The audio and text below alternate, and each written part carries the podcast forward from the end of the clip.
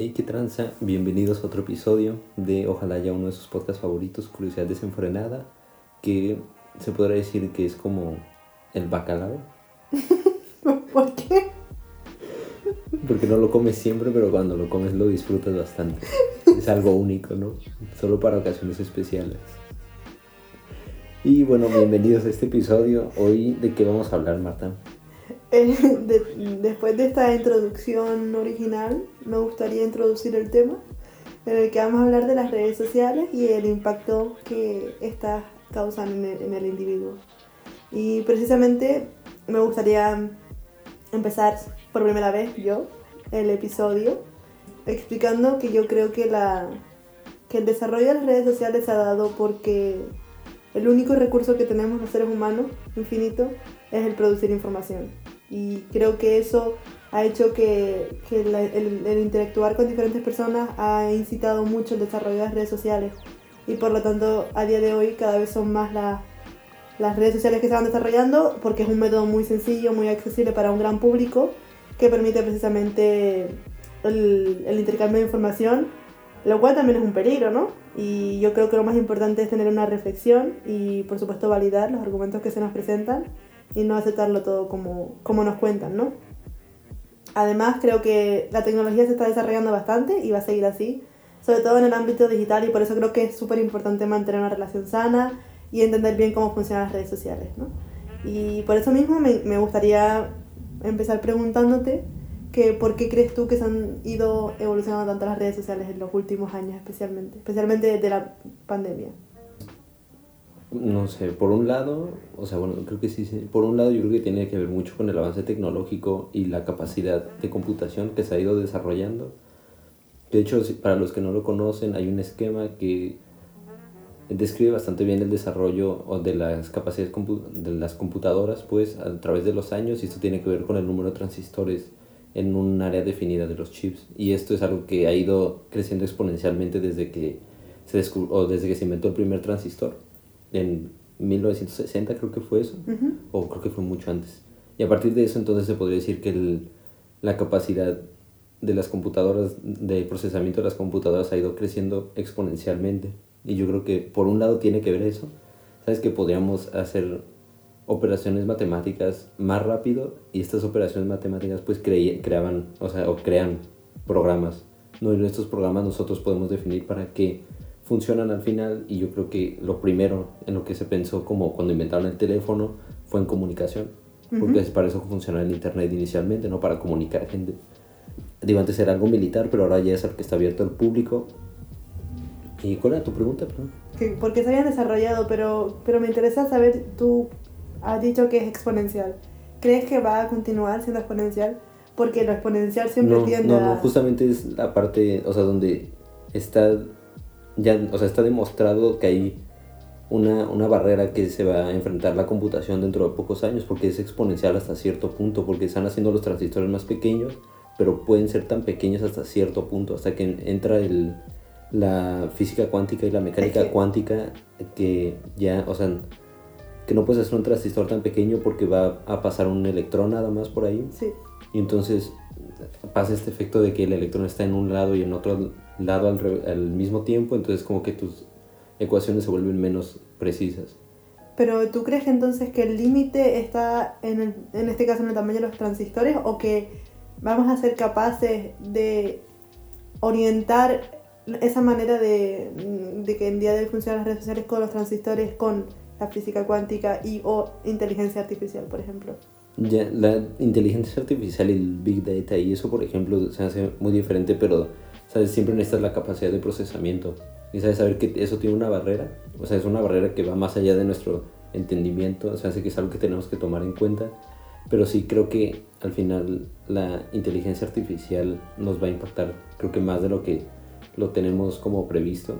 Y creo que también es algo que tiene la mayoría de la gente bastante consciente desde hace mucho tiempo, ¿no? Por eso tenemos cosas como Matrix o Stanley Kubrick con su 2001 Odisea Espacial. Es como es un concepto que no es nada nuevo, o sea, es solo que ahora es cuando realmente lo podemos desarrollar o lo estamos desarrollando. Pero precisamente lo que, lo que, de lo que estás hablando, de los ejemplos que pusiste, creo que no son comparables a la sociedad que tenemos hoy en día. O sea, yo creo que le hemos dado un uso bastante equívoco a mucha de la tecnología que tenemos. Por ejemplo, 2001, la tecnología que tenían ahí no la hemos empleado de esta manera. ¿O tú crees que, que la hemos utilizado de una manera inteligente? No, o sea, sí, no, o sea, creo que en algunas cosas sí se ha usado bastante bien el manejo de datos, pero, o, la tecnología en general, pero de otras, pero no en, no en todo. ¿Sabes? Por ejemplo, ese tipo de tecnología se lo usa mucho Amazon, Walmart y todos estos para predecir la demanda que van a tener en ciertas temporadas, ¿no? Entonces se me hace que es por un lado bien como que ahorran... Eh, no, o sea, planean pues todo y así se ahorran eh, ciertos recursos o de desperdicio, ¿no? Que pueden predecir la demanda, entonces con eso ahorran varios recursos. Pero se me hace que no ha sido bien empleado en otros factores como en lo de la pandemia, ¿sabes? En lo que pudimos haber planeado cuáles iban a ser los países más afectados y nadie lo hizo. Sí. Y precisamente ahora que te quedaste con las cosas negativas, ¿cuáles crees que han sido las consecuencias que han tenido el desarrollo de las redes sociales? Consecuencias positivas. Como les quieras dar, puedes empezar por las positivas o por las negativas. Yo creo una muy positiva, de la que yo soy bastante fan, es eh, algo que Jordan Peterson llamaba como la democratización de la información. O sea, que es más o menos comparable cuando se inventó la imprenta, que ahora los libros no eran accesibles solo a un pequeño grupo de personas, sino que eran abiertos para todos. Y más o menos es lo que vemos ahorita con YouTube que está lleno de información y de educación y de clases de Harvard, del MIT, de Yale y de muchas universidades bastante grandes y clases, por ejemplo, de Ernesto Castro, que es un profesor de filosofía. ¿Sabes? Como que están abiertas al público que normalmente no tendrías eh, acceso si no estuvieras dentro de esa universidad o si tuvieras acceso a, ¿sabes? Plataformas solo de las universidades. Entonces hace que algo muy bueno ha sido eso, la democratización de la información. Pero de lo malo que creo es lo que dijiste de que producimos mucha información y no siempre toda esa información es buena. O no es buena o, no le damos la reflexión que creo que merece, ¿no? Porque al final la información ni es buena ni es mala. O sea, la información tiene el valor que tú le des. Si no solo es un, conjunto de palabras y ya, ¿sabes? Sí, sí. O sea, de lo malo, de, creo que esto que dices es eh, que se han popularizado noticias falsas.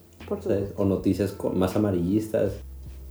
¿sabes? Como el tipo de noticias que comparten las tías en Facebook. Un saludo para todas las tías.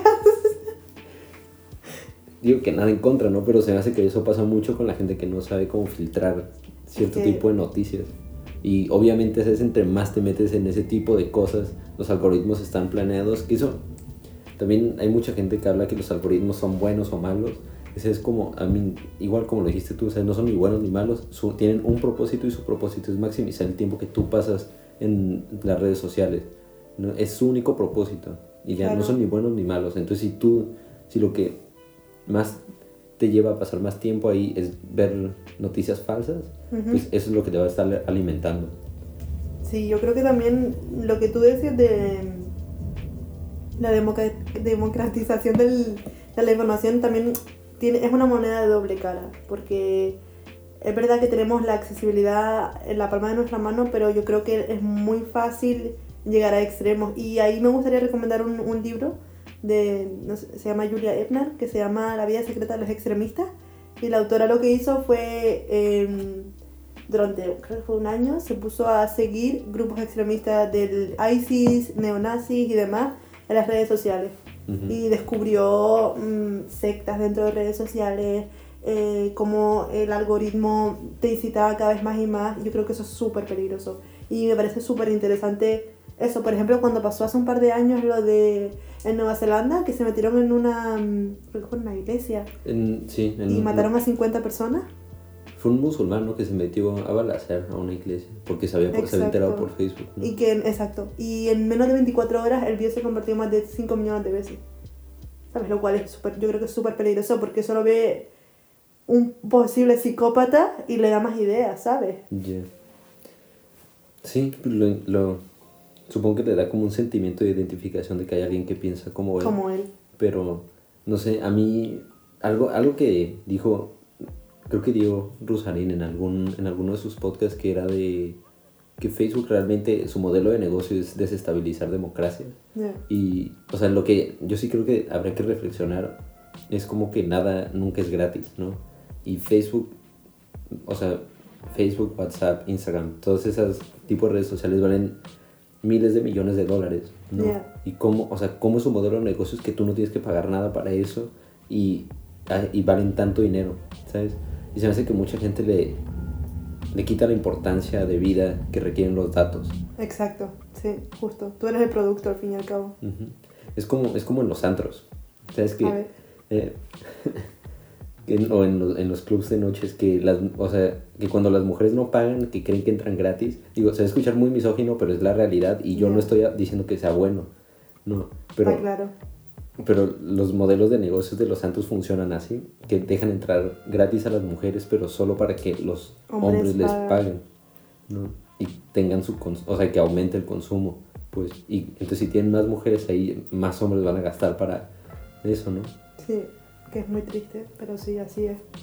Sí, Ajá, entonces es, es- verlo así, es, las mujeres son el producto realmente. Entonces es como si no pagas por algo, tú estás siendo el producto. O sea, es como tú no, o sea, no te, está, no te están vendiendo nada, sino que tú estás siendo vendido, ¿no? O Tú tus misma. datos, tu comportamiento. O, ¿sabes? Y aparte todas esas cosas íntimas que tú buscas, ¿sabes? Todas esas búsquedas que, que de preguntas que no le harías como a tus papás o a tus amigos por pena ajena, eso es lo que están vendiendo. Ya. Y es vergonzoso, pero así es. Eso es el capitalismo, ¿no? O sea, no Precisamente cre- creo que las redes sociales han contribuido a, a la sociedad esta que tenemos ahora súper pasiva y, y de consumo. Y de hecho, hace 70 años, no sé si has leído el libro Fahrenheit 451. ah, sí querían, sí querían. un muy buen libro, lo súper recomiendo. Y el autor hace 70 años, cuando lo escribió, previó precisamente que íbamos a tener esta sociedad. Pero yo dudo mucho que haya pensado que haya sido por las redes sociales. ¿Tú crees que si no hubiesen, si no tuviésemos las redes sociales como las tenemos desarrolladas a día de hoy, igual tendríamos la sociedad, obviamente no igual, pero más o menos con estos valores, estas prioridades, o crees que ha sido diferente? No sé, no me lo había preguntado. Pero yo creo que sí será bastante diferente, pero porque las redes sociales lo más lo que más han implantado en la gente me parece es la inmediatez, ¿sabes? Y el no estar desesperado, o sea, o el no el no estar desesperado, pero no tener paciencia por las cosas.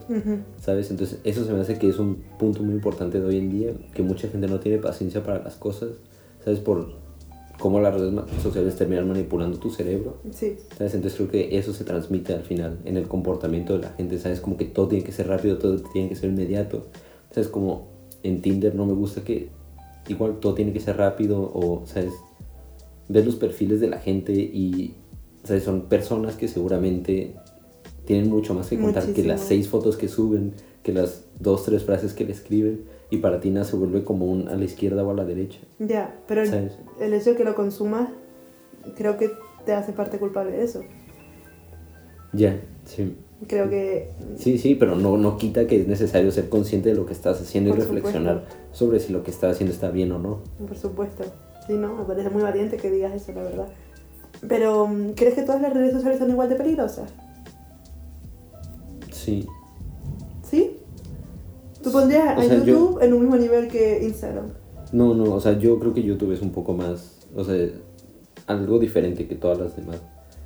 Pero, o sea, es diferente, pero no tanto. O sea, es diferente en el sentido que tiene contenido que no es inmediato. O sea, tiene contenido que son 5 horas de podcast, por ejemplo, el de mi gala. Pero es igual en el sentido que el algoritmo te va a recomendar todas aquellas cosas que llamen tu atención más rápido. ¿Sabes? Entonces me parece que sí y no, más o menos. Y en cambio Instagram, ¿sabes? Eh, es contenido muy rápido, ¿sabes? Son Sí. o fotos o videos de 6 segundos o lo que sea. Y, y el algoritmo te está dando todo aquello que em, te lleve a pasar más tiempo, pues, Claro. em, dentro de Instagram, ¿no? Sí, que lo del algoritmo hay un, hay un documental en Netflix muy bueno que vi ayer para esto. Se llama El dilema de las redes y habla de eso. Ah, muy sí, interesante. ese lo vi también. Está muy interesante. Pero a mí lo que me llama mucho la atención de las redes sociales y creo que es lo que me me parece de lo más peligroso es, mm, perdón, la, idealización del, del, contenido, ¿no? Porque todas las influencers y toda esta gente que se ha vuelto de oro en los últimos años solo muestran lo positivo, o sea, no muestran, yo nunca he visto que muestren un día de mierda que han tenido o que tienen una depresión o que no están bien y creo que eso es súper peligroso para todas las niñas, sobre todo chicas eh, jóvenes que ven eso y, quieren ser como María Pombo, una influencer súper famosa o así. Tengo idea, pero a mí se me... Había una gráfica o un estudio que había dicho que los desórdenes alimenticios, padecer de ansiedad y depresión había aumentado muchísimo, en, sobre todo en mujeres de 12 a 18 años creo. Y es súper peligroso. Eso es como una mini matrix dentro de Instagram y, y la publicidad enmascarada. Porque cada vez son más y más. ¿Tú cómo crees que va a ser la diferencia? Porque digo, nosotros creo que pertenecemos a esa generación que creció sin redes sociales y que las adoptó un poco más adelante, ¿sabes? Cuando ya tenemos 16, 18 años, por, por lo menos yo. No, pero ¿cómo van a ser esas generaciones que, que, que nacieron ya dentro de eso? ¿Sabes? Que no conocen algo fuera de eso. ¿Cómo crees que los va a afectar? Yo creo que ya lo hablamos en el episodio del aburrimiento un poco, ¿no? Aparte de, de los picos esos que decíamos, ¿no? De, de, la adrenalina y la dopamina. la dopamina y la serotonina que tienen cuando, cuando ven las redes sociales, pero creo que, que van a vivir bastante engañados. Yo creo que viven en, un, en una especie de, de matrix dentro de su vida y, y, yo creo que todavía le queda muchísimo a las redes sociales para que sigan desarrollándose.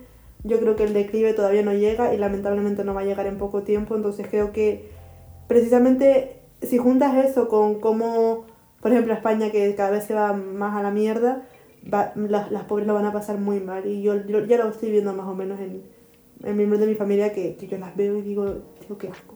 ¿Qué cosa ves? Porque las veo, las veo que le dan tanta importancia y tanta prioridad a, a cosas insignificantes, porque son tan insignificantes, ¿sabes? Como eh, la receta de Instagram, que se ve súper bonita, luego la hacen ellas y se queda horrible, ¿no? Porque pues, obviamente se les queda horrible.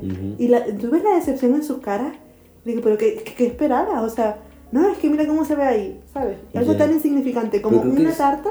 Creo que sí, pero creo que más que las redes sociales, creo que es la idealización de las mercancías que hace la industria. ¿Sabes? Como igual con las frutas o verduras, ¿sabes? Que, que, venden en el supermercado que todas son iguales, que todas son bellas porque pasan ciertos protocolos de estética.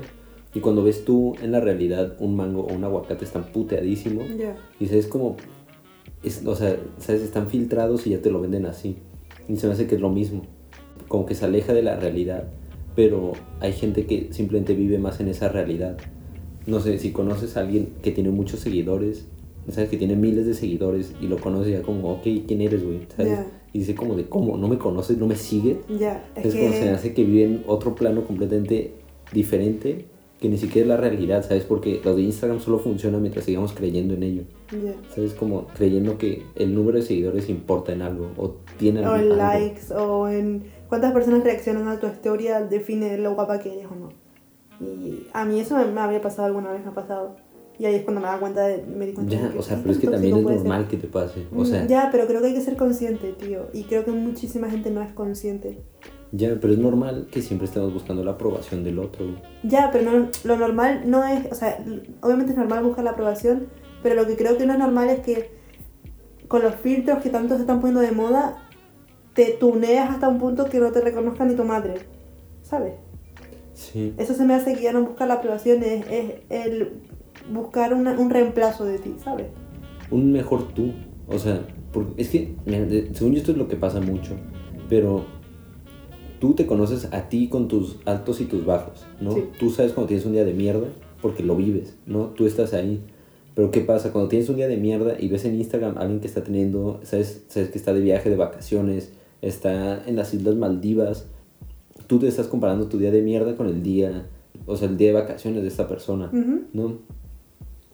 pero como esas hay muchas personas. ¿Sabes? Entonces tú, tú sabes lo que hay en, detrás de ti, en el background funcionando, ¿sabes? Por todos los días de mierda que has pasado, todos los problemas que has tenido, y en cambio solo ves el lado positivo de las otras personas, que no quiere decir que no está ahí el lado negativo, o sea, es seguro, todos tienen sus problemas y todo pasa por algo, ¿no?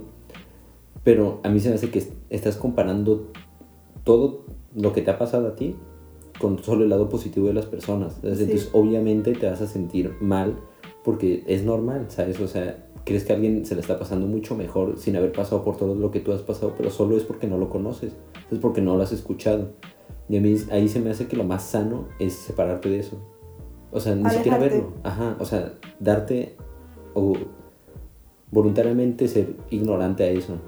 Dejar de seguir ese tipo de personas. Pero a mí me parece que eso es muy utópico. Porque tú lo que estás diciendo es que toda la gente, o sea, que dejemos de usar Instagram, por ejemplo, o que dejemos de seguir a todas esas personas que son la gran mayoría, en vez de, yo creo que es más importante el pensamiento que tú tienes, porque ya eres consciente y creo que ese es el primer gran paso. Ya. Y cuando ves la foto dices, coño, seguro que tiene un montón de problemas, a mí no me engaña, ¿sabes? Y yo creo que el pensamiento que tú tienes, muchísimas personas no lo tienen. Ya, pero pues, no sé. El, lo- lo que, el problema que también tengo con lo de mental awareness day, Ujú. ¿Sabes? Como que mucha gente dice que sí, hay que eh, preocuparnos por la, La salud, salud mental. No, y eso. Pero ¿cuánta gente lo comparte porque realmente le, in- o sea, le hace importante y cuánta gente lo comparte solo que porque es yo. una moda? Es lo que ¿Sabes? digo Se yo. vuelve como, o sea, en, en vez de ser una causa con un fin, se vuelve una moda. ¿no? Y para mí se hace que le quita mucha importancia. Por supuesto. Y digo, o sea, también se hace que está muy mal enfatizado, pero creo que simplemente yo por lo que he leído, ¿no?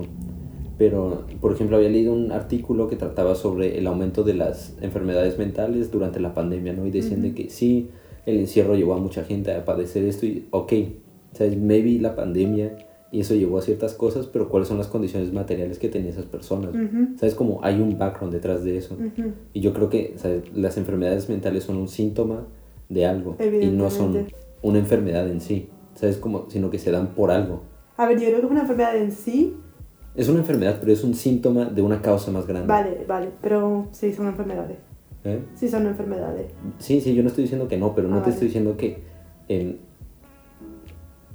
yo, yo creo que simplemente tienen un, de- un- una causa detrás, ¿sabes? Y esa causa detrás es algo material normalmente. Es mi idea, por lo menos. Al- Algo material o una... Las condiciones materiales, ¿sabes? Vale. Como el estrés de que los vayan a correr, que perdieron el Por trabajo, supuesto, sí. cosas así, ¿sabes? Sí. Son problemas materiales, ¿sabes? No se me hace que, no se me hace que el enfoque esté bien solo en las enfermedades mentales como tal, ¿sabes? Sino, sino que nos deberíamos ir atrás, ¿sabes? Lo que produce las enfermedades mentales. Mm. Como lo, lo que tú no me habías contado, ¿no? Algo así de que mucha gente pobre sigue a gente que promete falsas expectativas, ¿no? De, por ejemplo, Carlos Muñoz, de sigue estos pasos y vas a ser un empresario con éxito. ¿Sabes? Pues sí, pues claro, o sea, Pero para pagarte su curso necesitas dinero. O sea, no es como que... sí, pero es mucha gente que yo creo que usa la esperanza como Vía de escape. No, o sea, como que mercantiliza la esperanza. ¿Sabes? Como ¿En serio crees que usan la esperanza que tiene la gente de poder salir de un sistema injusto para eh, generar ganancia para ellos. ¿Sabes? Se me hace lo único que hacen. Pero otra vez, porque estos güeyes creo que no ven las condiciones materiales en las que están estas personas, ¿sabes? Y creen que todo se arregla con la mentalidad. Y que también se hace un pensamiento muy boomer. De que la mentalidad es todo lo que necesitas para ser exitoso. Y es como, no es cierto, güey. Hay beneficios sistemáticos y hay cosas que no tienen nada que ver con tu mentalidad. Entonces, entonces me hace que tenemos que separarnos mucho de ese pensamiento de que toda la mentalidad, que también es algo que se ve mucho en redes sociales. Y que la mentalidad tampoco la puedes manipular tú. Conscientemente, al menos. Sí, pero que yo no creo que la mentalidad importe tanto. No, pero es verdad que la, menta- la mentalidad es una consecuencia de, de tus condiciones materiales. Pero precisamente por eso no las puedes manipular. ¿Sabes? Yo creo que tienen importancia, pero por, por la causa que tienen. Porque la misma importancia tienen las, cos- la- los materiales que, que están detrás, ¿no? Yo diría que un poco más. Yo creo que son proporcionales. No, yo, yo creo un poco más porque simplemente tú no puedes, o sea, también está comprobado que la mentalidad de escasez es producto de vivir en pobreza. Y la mentalidad de escasez es esto de tomar malas decisiones. Entonces, pero tomas malas decisiones porque no comes bien, estás mal alimentado, o sea, cuando estás mal alimentado, duermes mal. Todo eso te lleva a vivir en un constante estrés que al final se refleja en tus decisiones. Pero no puedes cambiar tu mentalidad si no te empiezas a alimentar bien, a dormir bien, a dejar de preocuparte por cómo vas a pagar tu comida. Pero son precisamente son, materiales. por eso digo que son equiparables. Pero porque tú el cambio, o sea, creo que son equiparables, pero lo enfocamos mal porque en vez de intentar cambiar las condiciones materiales, intentamos cambiar la mentalidad, que es el producto de la causa. Y si cambias la causa, el producto también cambiaría eventualmente, o no, pero Ujú. podría ser. Sí, a eso es a lo que me refiero con que es un síntoma, ¿sabes? Eso refleja un problema, Ya. pero el problema en sí es otra cosa. Vale, vale, entendí. A eso me refería. Vale, vale, Mm. entendí. Que yo no entiendo por qué se puso tanto de moda esto de coaches y gurús que, ¿sabes? Tenían de morning routines, consejos millonarios, que ahorita se me hace muy curioso después del debate que tuvieron Diego Rosarín y Carlos Muñoz, el, ca- el canal de Carlos tiene como, o sea, video, sube muchísimos videos y cada video tiene como 2.000 visitas cuando antes tenía 200.000. Qué bueno. ¿Sabes? Entonces se me hace un- un- una muy buena señal de que la gente está empezando a ser consciente de que las cosas no funcionan como este cabrón dice, Claro que no. ¿sabes? Y que tampoco yo no, no creo que la gente sea, la gente se crea eso, ¿sabes? De los consejos millonarios. Es- tien- tiene un video muy famoso que le dice a la gente de quieres 100 pesos, que son como 5 euros, o un consejo millonario. Y el vato le dice 100 pesos, güey. O sea, tu puto consejo de qué va a servir. Ya, es que es eso. Pero yo, yo creo que sí es verdad que hay un desarrollo eh, y me alegro mucho, pero yo creo que hay muchas personas que siguen creyendo en, en, en los consejos, en los coaches, en, los- en todo esto. Yo creo que todavía queda muchísimo trabajo, muchísimo. Y está bien, Sí, por supuesto, pero creo que humano- nada más lo de Carlos Muñoz ha sido una excepción. Yo no creo que, que haya cambiado mucho más aparte de ese tío. Ya, y no pero- se me hace que la solución sea que Diego Rosalén tenga un debate con todos los coaches de México. No, tampoco, tampoco. O sea, yo creo que cada quien debería hacer a su criterio y saber, ¿sabes? Si llegar a sus conclusiones por su... em, ¿Sabes? A sus conclusiones solo. Pero se hace que es por lo menos un buen paso dejar de seguir a gente a ciegas, ¿sabes? Sí. Sin pensar de lo que hay detrás. Y eso se me hace un problema muy, muy grande con redes sociales. Ya, eh, pero ya, es muy duro. Y también cuando hace un par de semanas que se cayó, la- que se cayeron las redes sociales Ujú. y salieron un montón de noticias de gente que estaba desesperada, eh, colapsó TikTok, colapsó Telegram, colapsaron todas las redes sociales que normalmente no tienen tanta fama. No, TikTok no, porque es chino. TikTok no colapsó. o sea, no, no colapsó, por eso se, se con- fueron. ¿Eh? La gente que estaba en Instagram se fue a TikTok. Ah, o sea, porque tenían que estar en algo. Exacto, en Telegram. Creo que Tele- Telegram de hecho tuvo que colapsar porque no, porque no tenía demasiados usuarios. Y yo creo que eso demuestra mucho la, la adicción que tenemos, tío. Que es una adicción, porque yo creo que mucha gente no lo ve como una adicción, pero ¿sabes qué le pasa a la gente que deja de fumar? Empieza a comer cosas muy saladas o, ¿sabes? O lo... Se engordan normalmente. ¿Eh? Engordan, ¿no? No, no engordan, pero cambian su adicción del cigarro por otra cosa, ¿sabes? Se van a otra cosa. Por eso engordan. ¿Eh? Sí engordan un montón, pero No, bueno. no, o sea, pero digo, no, no, no engordan, es- no es lo que estoy tratando de decir, es Ah, dejan de fumar, Ya, lo cambian ya. por otra cosa, Bueno, ¿sabes? Hay eso, vale, muchos vale, que empiezan a pistear, empiezan a comer... Pistear y beber. Eso, em, pero me digo, o sea, lo que me refiero es cambian su adicción por otra cosa. O sea, no cambian la adicción en sí. Ya, ya Em, simplemente cambian la cosa que consumen. Entonces, lo mismo con las redes sociales. Son adictos, pero nada cambian el medio al que son adictos. No, no, nunca, nunca llegan a cambiar em, o a tratar esa adicción. Y yo creo que también uno de los peligros de, consecuentes de eso es, es que yo creo que ha habido una caída de la cultura brutal. O sea, el hecho de que antes tuvieras que leer para poder entender un tema y que ahora en un vídeo de un minuto en Instagram lo entiendas, Ya. se me hace súper peligroso. Y YouTube me parece muy peligroso porque creo que le da voz a toda esa gente que a lo mejor no, había, no hubiese publicado un vídeo en su vida porque no tienen las capacidades como los negacionistas, los antivacunas, toda esa gente que no le hubiesen publicado un, un- un libro ni de coña, ahora pueden subir vídeos en YouTube todos los que quieran, todo, gratis. Sí, sí, sí. Y Pero eso es peligroso. yo creo que hay los debates de científicos contra... Te encantan esos videos. contra gente que cree que la. Tierra es plana, esa madre, están, o sea, ¿sabes? Sí se ve mucho dónde está la diferencia de la argumentación, ¿sabes? Se nota que estos güeyes, eh, creo que lo dicen en uno, que ven las, eh, las los resultados y construyen evidencia que llegue a esos resultados, Sí. ¿sabes? No es como que juntan la evidencia y después forman una conclusión a partir de eso, sino completamente al revés.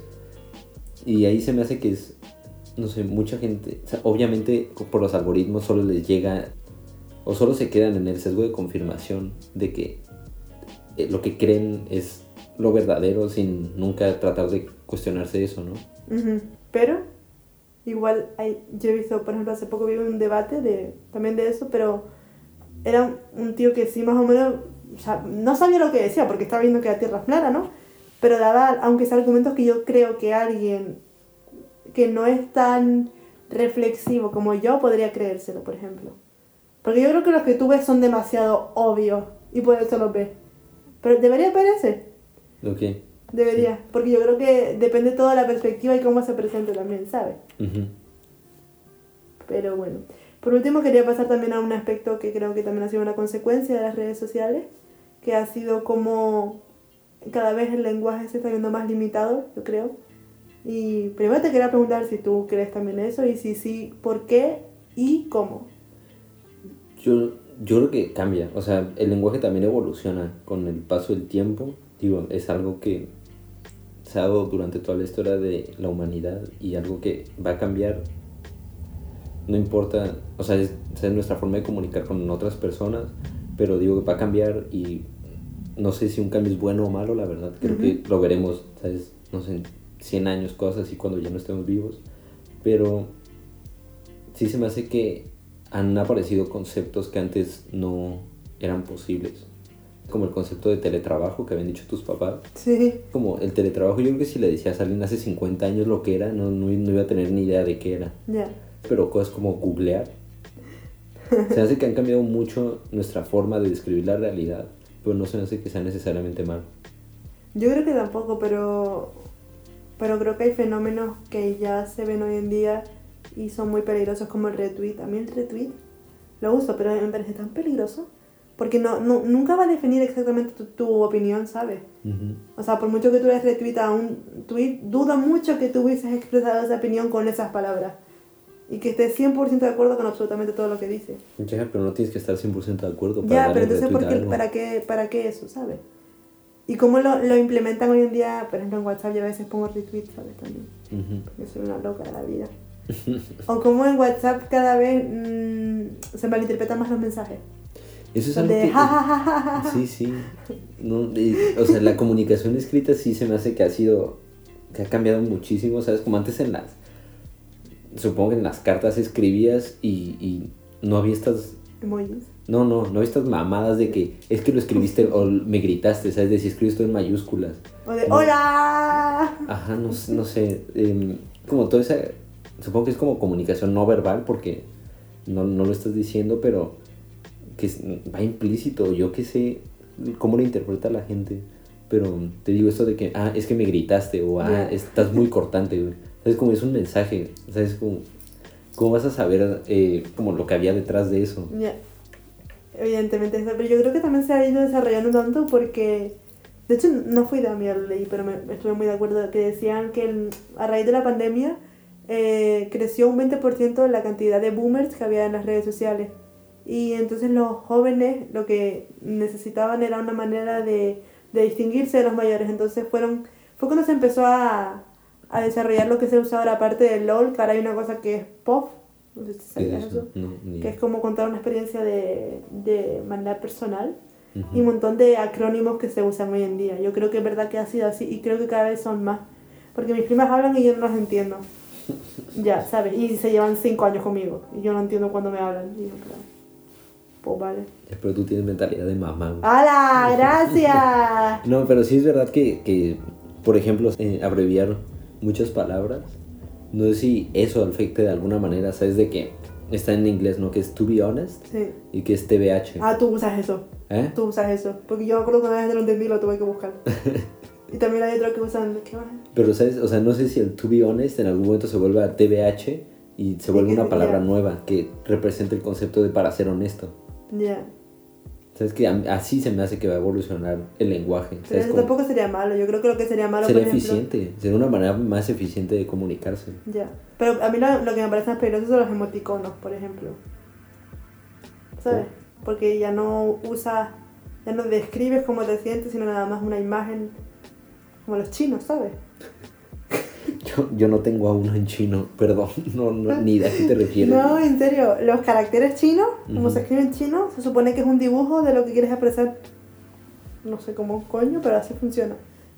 O sea, si tengo ganas de cagar, escribo, o sea, dibujo un vato No, cagando. no, no, tío, chacho. Pero una casa, por ejemplo, es una puerta con un techo Ah, y algo así. Lo que pasa es que suena muy fácil, no es tan fácil, ¿no? Todos hemos visto cómo se escribe en chino. ujú. Pero bueno, esa es la idea. Y yo, creo yo creo que los, los emojis pueden desarrollarse en, ese, en esa dirección. Ya. O, ¿sabes? Algo que yo te juro no entiendo y no sé si es un pensamiento muy boomer, es por qué tienen que usar emojis para sugarcoatear cosas. Ya. Entonces yo jamás los uso, güey. Me da igual. O sea, No. si, si escribo como de, no sé, no gracias, güey, no escribo un- una sonrisa después, ¿sabes? Como para quedar bien. Y se me hace que eso es algo que usa mucha gente y usan muchos boomers ahora donde trabajo que mandan emojis. y es como de, güey, o sea, te juro no me lo voy a tomar a mal si lo escribes así, ¿sabes? Tan directo. Te juro no me lo voy a tomar mal. Ya, pero luego si mandas tu sticker. Eh, Los stickers son un gran invento, güey. Los stickers y los momos son un gran invento, güey. Los stickers están muy guay. Que de hecho había leído en algún lado como a que había una ciencia detrás de los momos. Porque todos reflejan, toda la comedia es como de abajo para arriba, ¿no? O sea, de las clases sociales Sí. más de abajo para arriba, Sí. para burlarse de eso. Y que esos son los momos ahora, que es como la forma de comedia del siglo XXI de, de criticar a la gente de arriba. Como bufones, pero. Ah, pero ahora cada quien es un bufón que, que ¿sabes? Trae su percepción de la realidad a momos. Yeah, no lo he pensado. Tiene sentido. Tienen más ciencia de lo que creen los, los memes. Güero defendiendo los momos hasta, hasta el final. En Chile, desde que me salí de Instagram y de Twitter, sí, lo, lo que Sí, más cierto, extraño eso son te iba a los, decir. los momos. Es verdad que Güero ha dejado las redes sociales. No come carne y no usa redes sociales. De aquí a una semana se mueve bajo un puente, ¿eh? Ya lo veo, ¿eh? Yo creo que había, había visto varios TED Talks de gente que dejó redes sociales y decían que estaban más felices. Yo también creo que, que te hace más feliz. ¿Por? Pero porque creo que te quitas mucha toxicidad. ¿Cómo que toxicidad? que no la ve. Yo muchas veces, lo que tú decías de que saco Instagram, y digo, tío, vaya mierda de vida tengo, ¿sabes? Todo el mundo está en no sé dónde, en Mallorca, disfrutando de la vida, yo estudiando, me cagándome en todo. Me meto en Instagram y me sale mierda, ¿sabes? Ujú. Pero por eso mismo hice un poco de limpieza y dejé de seguir a muchísimas personas. Y ahora solamente sigo a la gente que en serio me interesa y páginas informativas. No, ni siquiera sigo memes porque pierdo mucho tiempo ahí, sí, no, no. Pero sí, es muy, creo que es muy tóxico, puede ser muy tóxico para ti, ¿sabes? Sobre todo si estás en un momento no tan bueno, creo que es muy fácil irte a... Es muy fácil caer en, Sí. en las adicciones. bueno, las adicciones. ¿no? típico, típico dicho de jefe. Sí, es verdad, ¿eh? ¿Cómo lo llevas de las redes sociales? ¿Te costó? Mm, No, o sea, la verdad ahorita estoy demasiado ocupado con otras cosas en mi vida que creo que fue el momento correcto. Humildad. Fue el momento correcto para dejar las, las redes sociales. Digo, con, con todo lo que tengo que hacer de la maestría, el trabajo. Tampoco y- las has dejado todas. ¿Eh? Tampoco las has dejado todas. O sea, estoy en Reddit, pero Reddit son más cosas de leer y son posts más largos, entonces... Y aparte, o sea, sigo puras cosas de... Sigo un foro que se llama Capitalismo en su etapa tardía, güey, un foro de CISEC. Lo que se hace bien interesante es Tinder. Eh, sigo un foro que la gente publica como perfiles de Tinder y hay muchos hombres que publican sus biografías y dicen cómo le puedo hacer para mejorar mi biografía. Entonces es súper interesante. Y, que la mayoría son hombres que le comentan de, güey, hazlo así, pon esta foto, quita eso. No sé. ¿En serio? Sí, sí, ¿Y tu sea- perfil también está ahí? ¿Qué? Tu perfil también está ahí. No, no, no. No, no, para nada.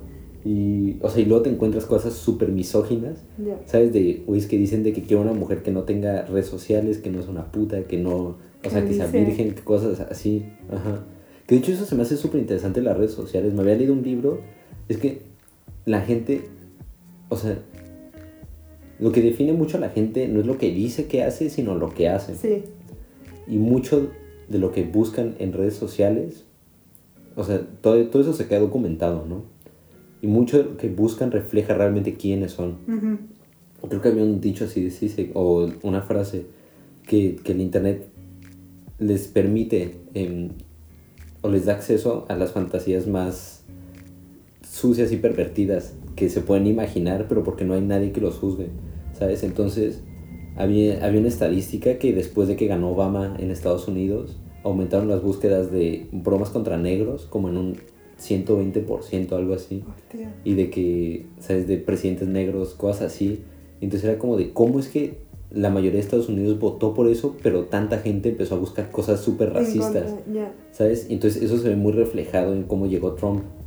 ¿Sabes? Como Trump sacó esta parte súper racista, ¿sabes? Del white supremacy, Claro. de esa gente que cuando ganó Obama buscó ese tipo de cosas, entonces fue como de, ah, ok. Necesitamos esto. ¿no? Ajá, Ya. entonces se me hace que en redes sociales está guardado mucho del verdadero lado de las personas. Ya.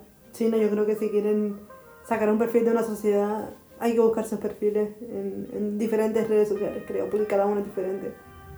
En cada uno busca diferentes cosas, yo creo. Sí, sí. En cada una tú sigues diferentes cosas y cada una refleja diferentes partes de, yo creo, de tu interés.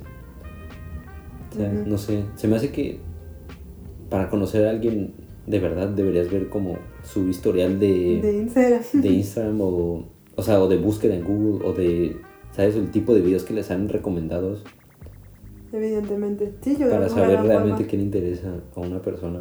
Pues cuando tengas un date, dice, déjame tu YouTube". tu YouTube, por fin. Y ya está. ¿A ti qué te saldría? ¿A mí? ¿En O sea, ¿qué te? ¿qué te sale de tus recomendaciones? Mm, No sé. Uy, uy, uy, uy. A ver qué me va a salir. Porque yo sé que... Sale recetas de rol de canela, la charla de Nobel Prize, por qué los dinosaurios se ven así, vídeos de deporte, Ram Diego Rosarín, TED y más mierda. Una entrevista de Zetangana. y epigenética, obviamente. ¿A ti? Pues te digo, ahorita me salió una plática de Milley, del capitalismo, Sí. Richard Wolff, que, ¿sabes? El profesor este de Democracy at Work, democracia en el espacio de trabajo. Em, eh, Elon Musk. Pan Uh, y, y ya, y filosofía Jordan Peterson, review del juego del calamar, Two Chains con tomando tequila. uf. Y ya.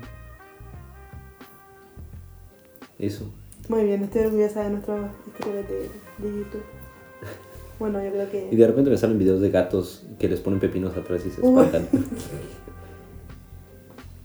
Ah.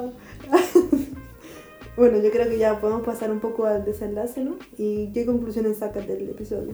Mm. Creo que dejar las redes sociales es algo bastante difícil. Mm, Pero no hay que olvidar que es la mercantilización de las relaciones humanas. Muy bien. Hay que tomar esto en cuenta, saber cómo funcionan sus modelos de negocios, que estamos cambiando nuestra atención por que alguien más esté ganando dinero. Y ser un poco más conscientes con lo, cómo lo manejamos, no pasar más de un par de horas en eso al día. Y si pasamos un par de horas, no sé, o sea, tratar de aprender algo. O seguir gente que realmente te aporte algo y que no te causen este conflicto de que tú estás mal simplemente porque, ¿sabes? Porque ves que otras personas están mejor. Es como, es una relación súper tóxica y dudo que necesitemos más de eso, ¿no? Yo Ujú. creo que nadie necesita los desórdenes alimenticios, la depresión y la ansiedad que causa compararte con otras personas que han tenido claramente beneficios sistemáticos. Entonces, creo que no necesitamos más de eso. Creo que necesitamos contenido más de calidad con el que estemos chance en menos, o sea, que estemos en desacuerdo, pero que nos aporte por lo menos un poco más y aprendamos de eso. Y yo que, como lo habías dicho en el episodio del aburrimiento, necesitamos un tiempo para aburrirnos, ¿no? Yo creo que el aburrimiento sí es un lujo que no todos se pueden dar y que no todo el tiempo necesitamos estar en redes sociales comparándonos y consumiendo contenido basura. Nada más que añadir yo. Completamente de acuerdo. Así que nada. ¿Algo más? No, por el momento no. Si no, nos avisas. Bueno, pues esperamos que les haya gustado mucho este episodio. Ahí escríbanos en los comentarios. En Instagram, irónicamente. En No sé si era en Instagram. Porque si no, ¿cómo van a saber que. ¿No existe? Uy, está duro esto. Bueno, Hasta la próxima semana. Adiós. adiós.